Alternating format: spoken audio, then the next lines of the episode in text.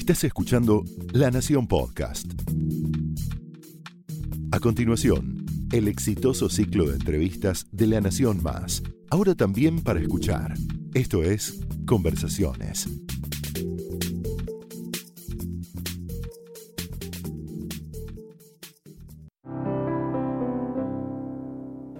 Adolescente de 17 años llega a Fortaleza, en Brasil, para participar de las Olimpiadas Iberoamericanas de Matemática y obtiene la medalla de oro.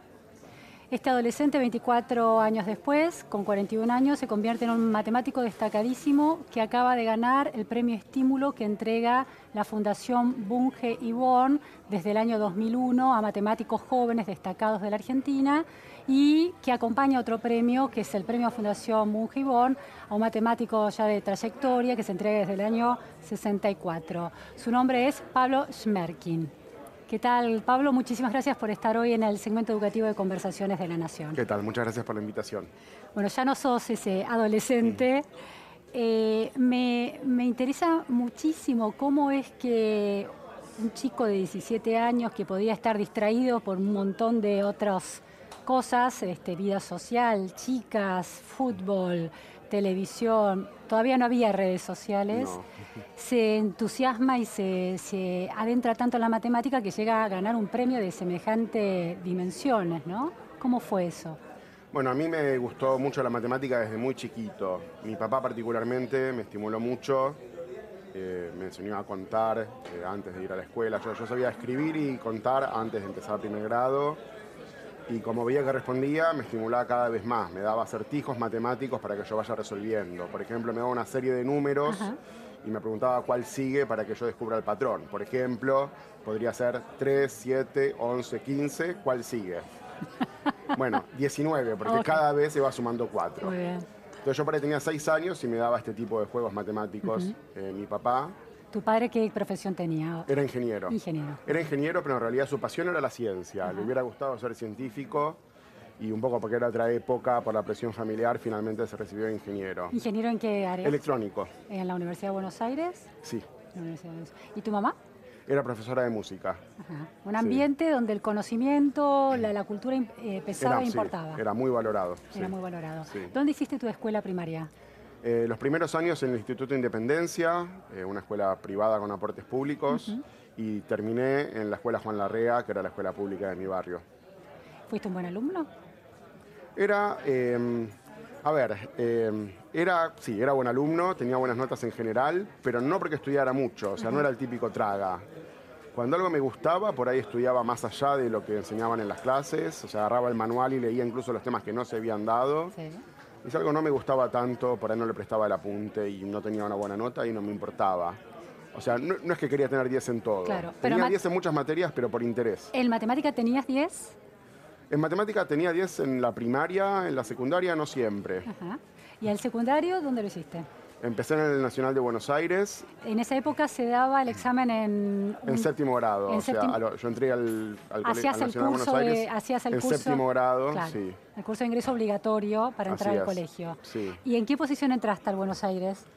Eh, creo que 13 o algo así. En matemática particularmente, Claro. ahí sí me iba muy bien. Claro. Sí. Ahora, eh, a veces los padres, cuando tenemos hijos muy chicos, queremos eh, anticipar sus aprendizajes y los rodeamos de juguetes didácticos, juguetería educativa y didáctica. Mi hijo me dice no hay que entrar porque quiere decir aburrido.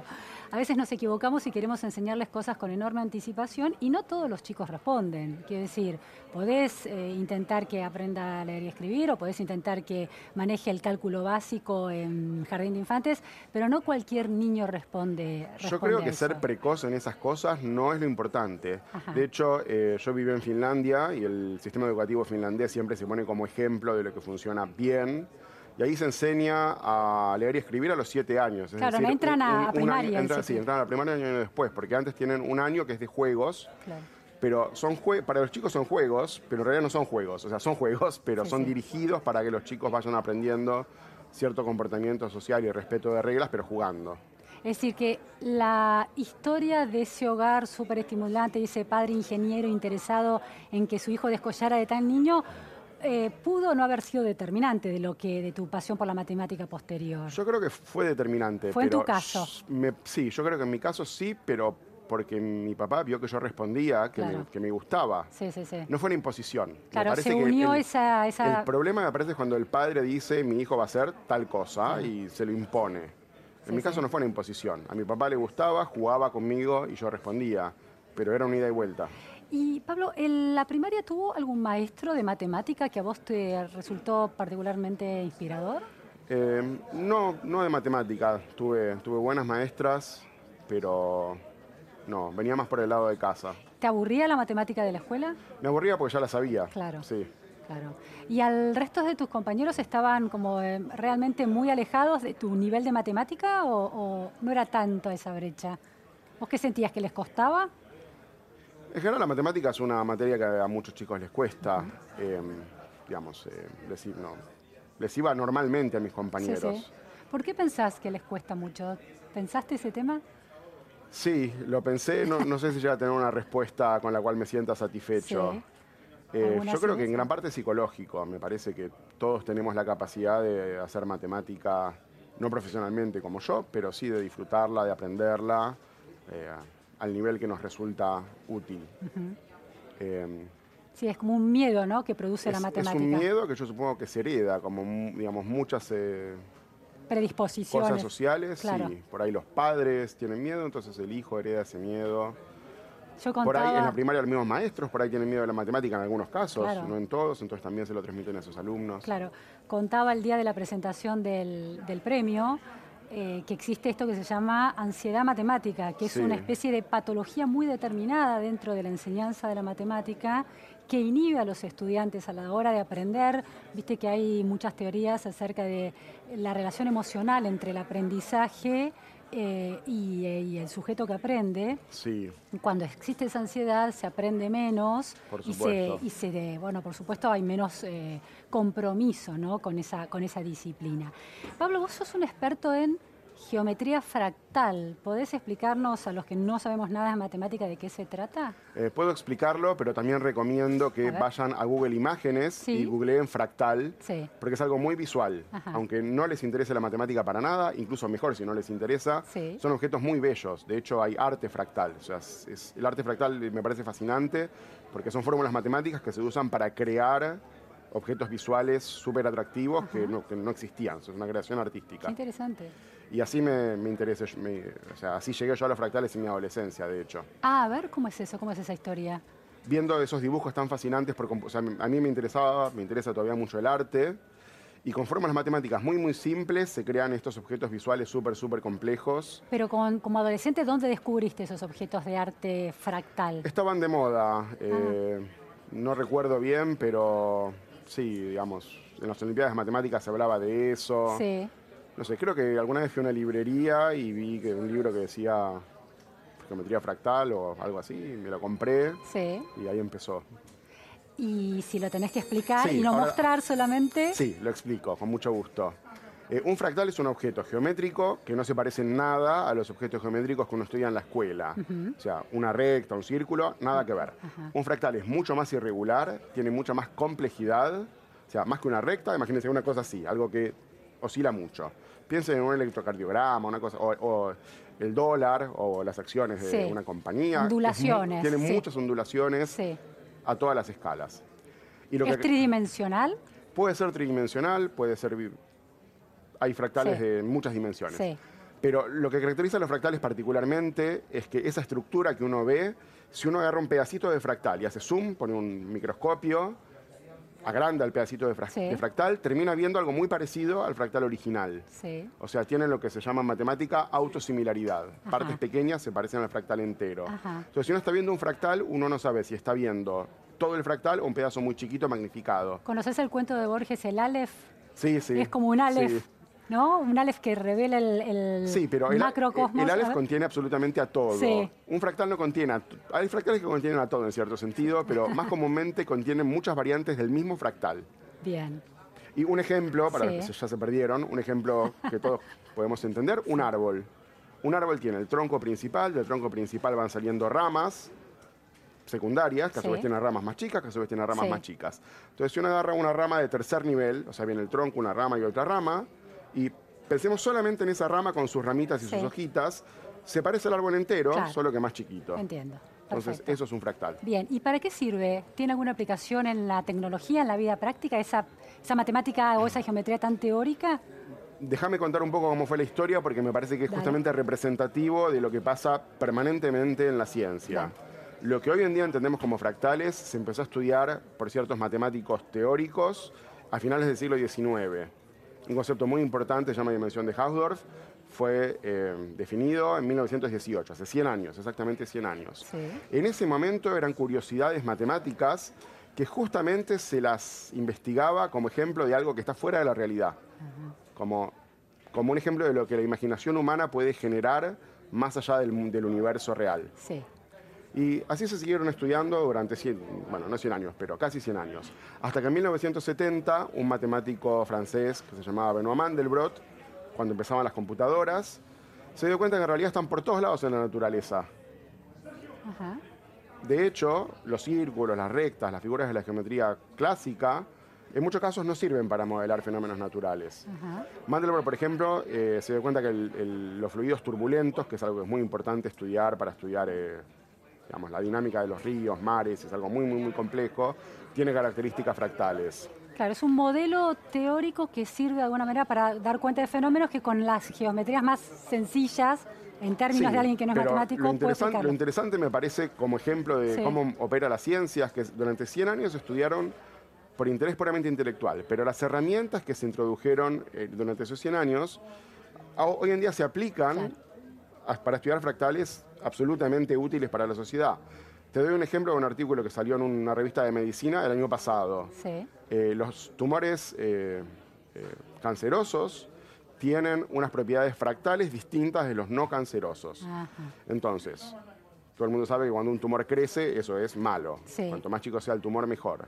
Pero se descubrió ahora que a medida que la complejidad fractal del tumor aumenta, eso también es malo. Claro. Y es, es otra cosa, no tiene que ver necesariamente con el tamaño físico. Sí, sí, sí, en sí, cierto sentido tiene que ver con la complejidad. Muy interesante. Y es algo que también ayuda a explicar porque a veces los medicamentos no ingresan al tumor, porque justamente los objetos fractales tienen mucha complejidad. Entonces Claro, hay, muchas es como cavidades, Que, es como que se pliega mucho claro, sobre sí mismo, claro. entonces si uno manda algo por acá es muy difícil que consiga ingresar. Quedó clarísimo, es muy interesante y muy clara esta idea de que algo que es un ejercicio intelectual que parece desconectado de la realidad en algún momento conecta y se vuelve Sí, particularmente este es un ejemplo, pero hay un montón. Claro. Mi trabajo particular es Sí, teórico. es Yo teórico. no busco directamente aplicaciones. Bien. Sí. Pablo, eh, el- por un lado está la institución de las Olimpiadas Matemáticas, que Sí. muchos chicos este, deciden encarar, este, deciden participar en las... es- a vos te resultó particularmente útil, ¿no? Ese- Sí. ese- esa competencia. ¿Qué encontraste ahí? ¿Qué te dieron las Olimpiadas? Sí, yo estaba, la verdad, bastante perdido, como muchos adolescentes. Sí. La estaba, la verdad, pasando bastante mal. Y un día en la escuela vi un cartelito, Olimpiadas de Matemática, a presentarse tal día. A mí me gustaba la matemática, Sí, pero. No, no consideraba tener ningún talento especial, simplemente que me gustaban. Entonces me presenté y me empecé a ir bien. O sea, hay varias, varias etapas. La primera es en el colegio. Esto en, Después- Buenos Aires. Sí. Sí. Yo después el- el- hice los primeros tres años del secundario en la Nacional de Buenos Aires, que la pasé bastante mal por cuestiones personales. Ajá. Y después me fui a Quequén. Mi familia se fue a vivir a Quequén y terminé el secundario ahí. ¿Podemos saber por qué personales vinculadas con el esquema pedagógico de Buenos Aires o personales familiares? Esas razones No, por las que las pasaste No mal. Ah. familiares, personales de mías. Tuyas. Y sí, eh, la atmósfera quizás de mi división particularmente Ajá. no ayudó, era una división eh, justamente con muchas, muchas divisiones, había, Claro. estaba el grupo de los tragas, el grupo de los chicos cool y yo no era ni una cosa Claro. ni la de yo, digamos. Claro. Sí, eh, cosas que pasan Sí, en la adolescencia a- muchos, cada, cada uno de una forma distinta. Pero ahí sí las Olimpiadas te abrieron un mundo. Sí, sí, porque me- digamos, yo fui porque no tenía nada que hacer, digamos, en la primera prueba que era en el colegio mismo y me fue, me fue bien y me gustó. Yo ni siquiera sabía qué tipo de ejercicios iban a tomar.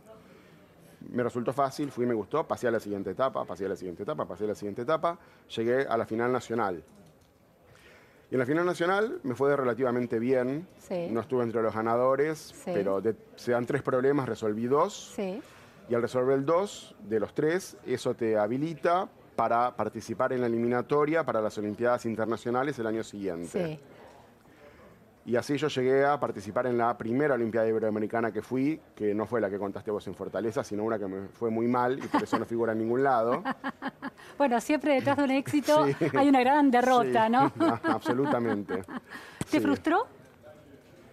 Ese, eh, resultado no alentador en la Olimpiada. No, el, lo que lamento a la distancia, pero a la vez lo entiendo. Tenía 15 años y entonces, eh, digamos, eh, fue algo que pasó.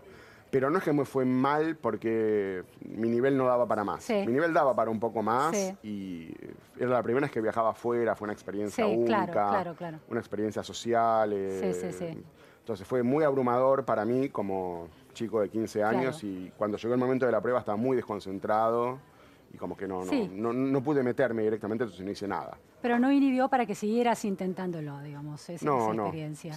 Pablo, eh, un chico que tiene pasión por la matemática y que la matemática le resulta tan natural, eh, además de la escuela y de las Olimpiadas, eh, ¿practica como un atleta de alta competición problemas difíciles en su casa por motu propio? Es decir, se lo encuentra en un libro, le pide a un profesor. ¿Cómo, cómo era es eso? que en las Olimpiadas justamente hay un montón de problemas que se fueron tomando desde que empezaron las Olimpiadas que uno los usa para practicar.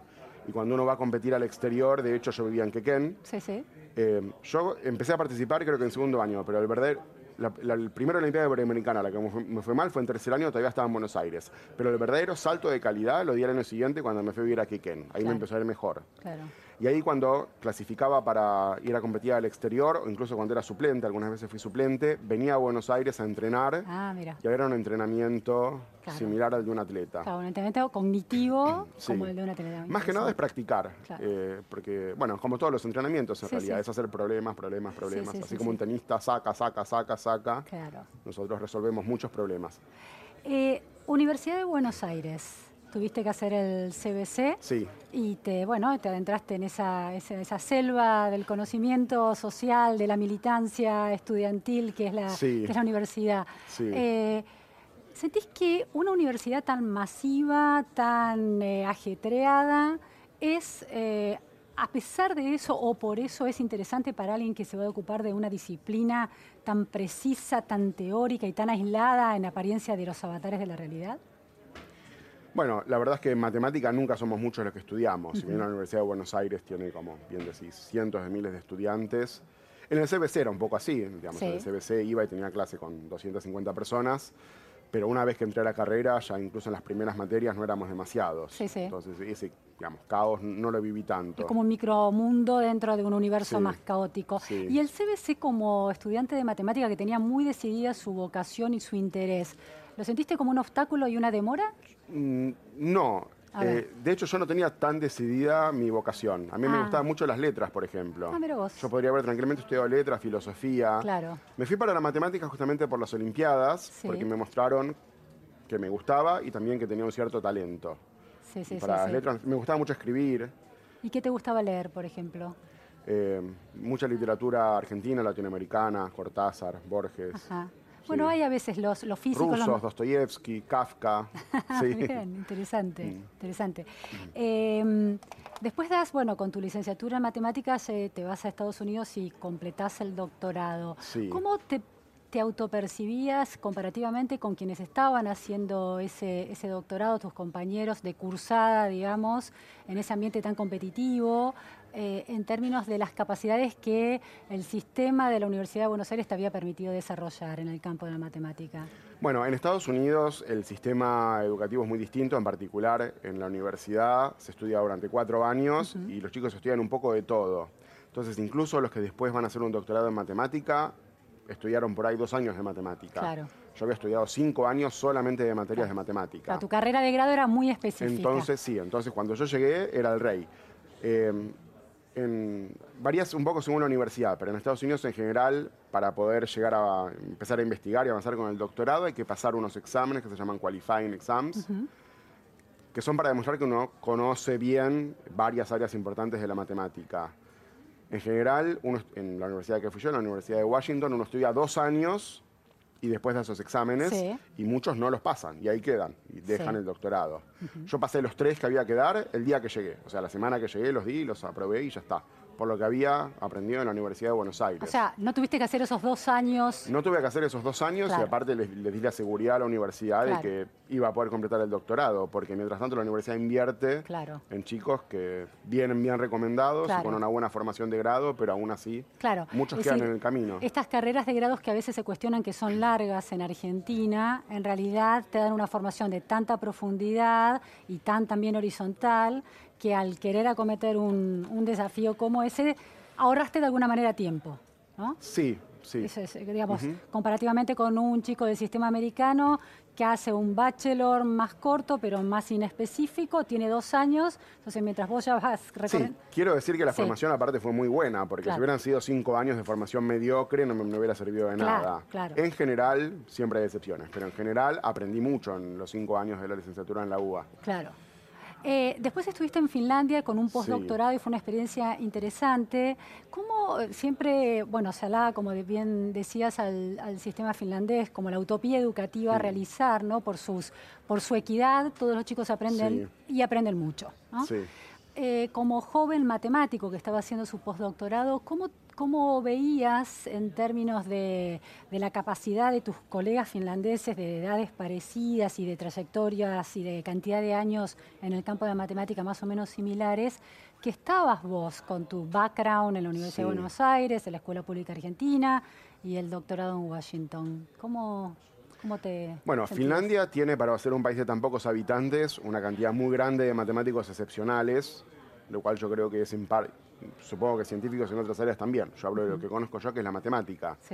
Eh, sin dudas, esto está influenciado por el sistema educativo que tienen. Eh, también fue un contraste interesante viniendo de Estados Unidos, donde la educación es extremadamente cara. Mi doctorado fue en una universidad pública de Estados Unidos, pero aún así, especialmente los que no eran del estado de Washington, tenían que pagar fortunas para poder estudiar. No en mi caso, en general los que van a hacer el doctorado están con una beca, pero ir a Finlandia donde absolutamente todo es público y, de, alta calidad. ¿Y, tus pares, vos sentías que estabas al nivel de tus pares o tus pares estaban al nivel? Sí, sí, y todos tenían una buena formación, muy sólida, todos. Y eh, algo que me resulta interesante contar, porque creo que hace al, éxito del sistema finlandés, es que eh, muchos doctorados en matemática, o sea, cuando yo estaba en la universidad había chicos que estaban haciendo su doctorado en Finlandia, sí. Después se dedican a la enseñanza secundaria. Ah, qué interesante eso. No se dedican al campo de la investigación dificilísima, sino que vuelven a Y eso no se ve como un fracaso, es una salida laboral eh, valorada por la sociedad. Claro, es una opción vocacional. Sí. Qué interesante. Pero tienen que tener ese nivel. Claro.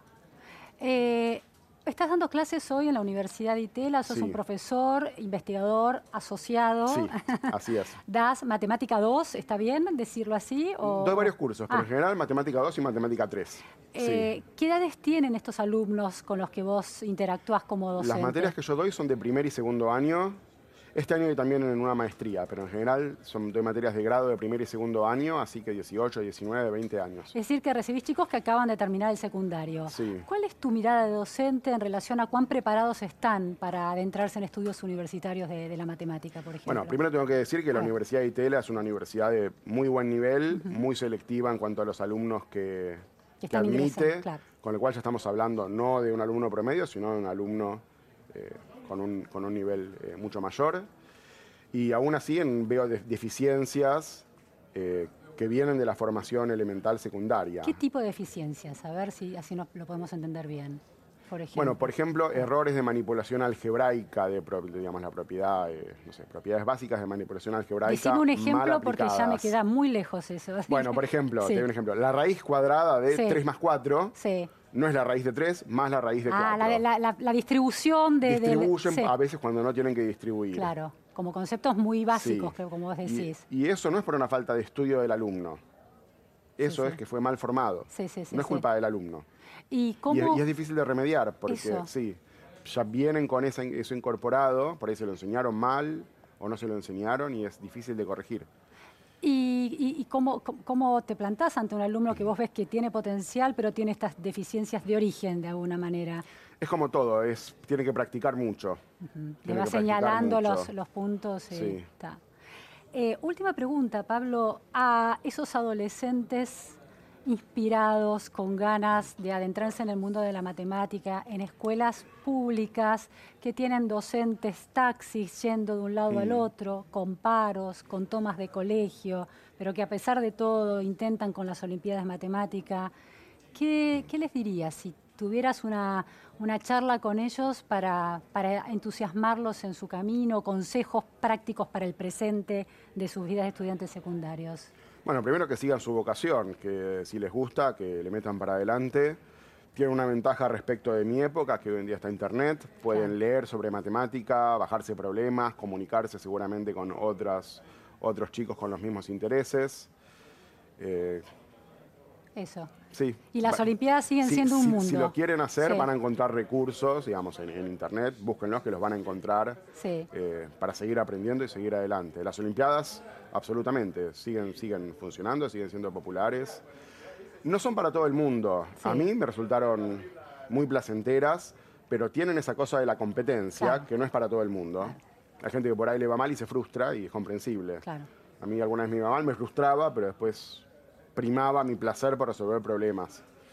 Muchísimas gracias, Pablo. Fue un placer fue Pablo Schmerkin, un matemático, doctor en matemática, ganador del premio Estímulo de la Fundación Mungibón en Conversaciones de la Nación.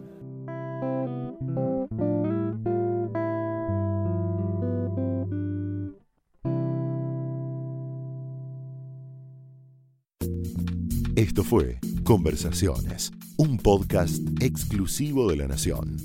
Escucha todos los programas de La Nación Podcast en www.lanacion.com.ar. Suscríbete para no perderte ningún episodio. Estamos en Spotify, Apple Podcast, Google Podcast y en tu reproductor de podcast favorito. Seguí escuchando La Nación Podcast.